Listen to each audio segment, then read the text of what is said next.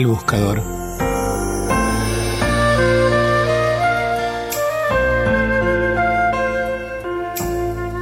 Esta es la historia de un hombre al que yo definiría como un buscador. Un buscador es alguien que busca, no necesariamente alguien que encuentra. Tampoco es alguien que necesariamente sabe qué es lo que está buscando. Es simplemente alguien para quien su vida es una búsqueda. Un día, el buscador sintió que debía ir hacia la ciudad de Camir. Él había aprendido a hacer caso riguroso de estas sensaciones que venían desde un lugar desconocido de sí mismo. Así que dejó todo y partió.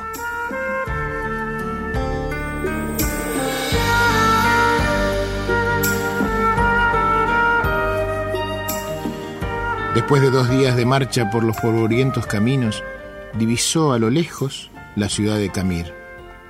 Un poco antes de llegar al pueblo, una colina a la derecha del sendero le llamó la atención. Estaba tapizada de un verde maravilloso y había un montón de árboles, pájaros y flores encantadores. La rodeaba por completo una especie de valla pequeña de madera lustrada. La pequeña portezuela de bronce lo invitaba a entrar. De pronto sintió que olvidaba el pueblo y sucumbió ante la tentación de descansar por un momento en aquel lugar. El buscador traspasó el portal y empezó a caminar lentamente entre las piedras blancas que estaban distribuidas como al azar entre los árboles.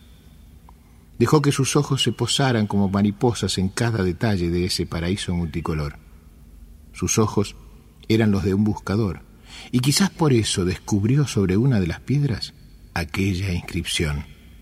Abdul Tarek vivió ocho años, seis meses, dos semanas y tres días. Se sobrecogió un poco al darse cuenta de que esa piedra no era simplemente una piedra, era una lápida. Sintió pena al pensar que un niño de tan corta edad estaba enterrado en ese lugar. Miró a su alrededor. El hombre se dio cuenta de que la piedra de al lado también tenía una inscripción. Se acercó a leerla. Decía, Yamir Khalib vivió cinco años, ocho meses y tres semanas. El buscador se sintió terriblemente conmocionado. Este hermoso lugar era un cementerio y cada piedra una tumba. Una por una empezó a leer las lápidas. Todas tenían inscripciones similares, un nombre y el tiempo de vida exacto del muerto. Pero lo que lo conectó con el espanto fue comprobar que el que más tiempo había vivido sobrepasaba apenas los once años. Embargado por un dolor terrible, se sentó y lloró. El cuidador del cementerio que pasaba por ahí se acercó, lo miró llorar por un rato en silencio y luego le preguntó si lloraba por algún familiar. Ningún familiar, dijo el buscador. ¿Qué pasa con este pueblo? ¿Qué cosa tan terrible hay en esta ciudad? ¿Por qué tantos niños muertos enterrados en este lugar? ¿Cuál es la horrible maldición que pesa sobre esta gente que los ha obligado a construir un cementerio para chicos? El anciano se sonrió. Puede usted serenarse, le dijo. No hay tal maldición.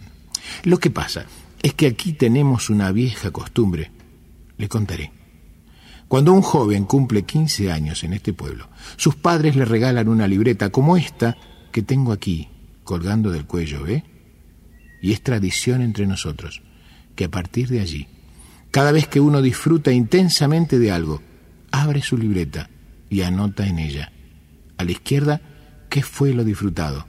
A la derecha, ¿cuánto tiempo duró el gozo? Conoció a su novia y se enamoró de ella. ¿Cuánto tiempo duró esta pasión enorme y el placer de conocerla? ¿Una semana? ¿Dos? ¿Tres semanas y media? Y después, la emoción del primer beso, el placer maravilloso del primer beso. ¿Cuánto duró? ¿El minuto y medio del beso? ¿Dos días? ¿Una semana? Y el embarazo o el nacimiento del primer hijo, y el casamiento de los amigos, y el viaje más deseado, y el encuentro con el hermano que vuelve de un país lejano, ¿cuánto tiempo duró el disfrutar de estas situaciones? ¿Horas? ¿Días? Así, vamos anotando en la libreta cada momento que disfrutamos intensamente cada momento.